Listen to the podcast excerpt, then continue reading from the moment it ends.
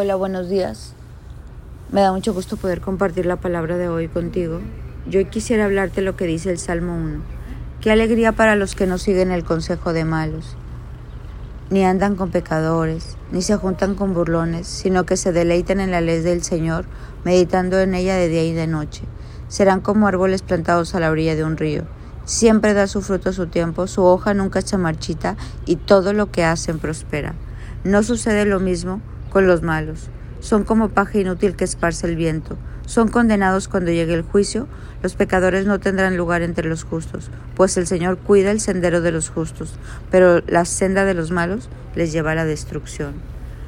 A mí me encanta leer estos salmos porque son muy claros, porque Dios no nos invita a hacer lo que uno quiere, nos invita a hacer su voluntad. Yo tengo un joven adolescente que me dice, mamá, yo quiero hacer lo que yo quiero. Le digo, yo también, pero no puedo. Uno se tiene que someter a la voluntad de Dios. ¿Por qué?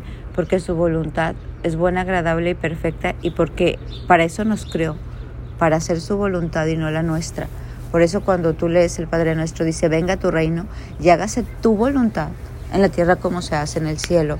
Pero a nosotros a veces como que se nos olvida eso de hacer tu voluntad y hacemos nuestra voluntad y acomodamos la palabra a nuestra voluntad y su voluntad como un híbrido. Y en este salmo me encanta porque dice, qué alegría para los que no siguen los consejos equivocados, los de malos, ni están en silla de pecadores, de escarnecedores, ni se sientan con burlones, sino que se deleitan en la ley de Dios, meditan en ella de día y de noche. Entonces Dios nos dejó un manual. Dice, yo te dejé un manual para que te vaya bien pero no nos va a ir bien haciendo lo que nosotros queramos. Necesitamos esforzarnos muchísimo para poder llegar a cumplir la voluntad de Dios en esta tierra, el propósito por el cual nos mandó. Por ejemplo, Dios te dice no mentir y tú dices, ay, bueno, que yo, mentiras piadosas. Dios te dice perdona, ay, no, no, no. Bueno, sí perdono, pero yo no olvido y no quiero verlo. No, perdona. Dios te dice ama. Bueno, sí, pero a ese que está ahí, no, no, a esa persona no la puedo amar. Dios te dice, sé generoso. Ay, bueno, es que no, no me alcanza. Ofrenda, no, diezma. No, hombre, eso ya, ya quedó en la antigüedad. Este, ayuda. No, ahorita no tengo tiempo, estoy lleno de trabajo. Siempre nos estamos argumentando para no hacer la voluntad de Dios. Y Dios nos invita al cambio. Dios nos invita a, ya deja de ver ese programa, ya deja de decir esas cosas. Cambia tu manera de hablar para que cambie tu manera de pensar. Cambia, cambia, cambia tu manera de vivir. Si te fijas, la Biblia todo el tiempo está diciendo, el hombre viejo quedó atrás, he aquí yo creo cosas nuevas.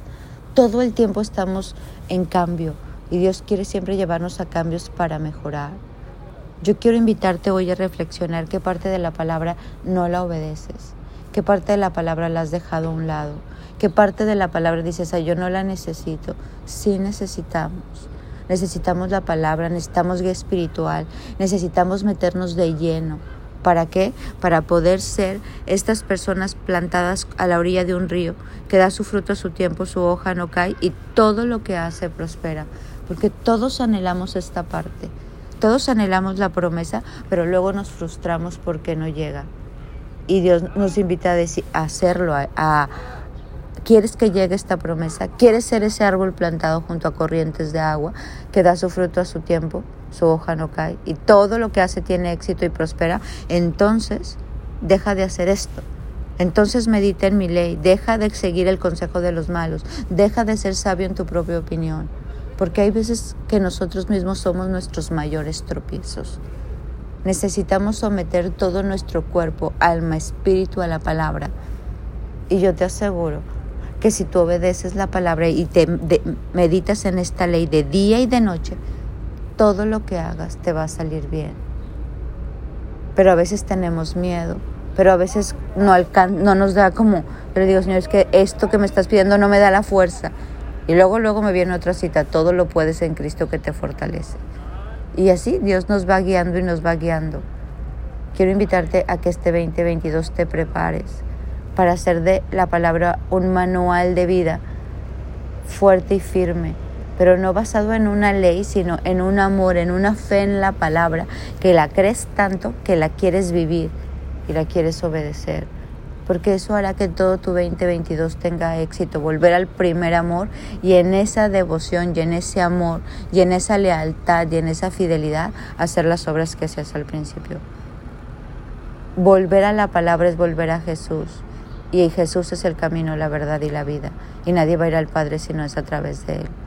La invitación es hoy a dejar todo lo que la palabra dice que dejes, a hacer todo lo que la palabra dice que hagamos, porque el que sabe hacer lo bueno y no lo hace, le cuenta como pecado.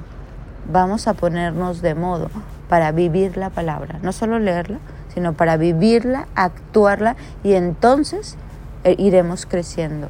Seremos como un árbol plantado junto a corrientes de agua, que da su fruto a su tiempo y todo lo que hacemos va a prosperar pero vamos a tomar este manual al pie de la letra.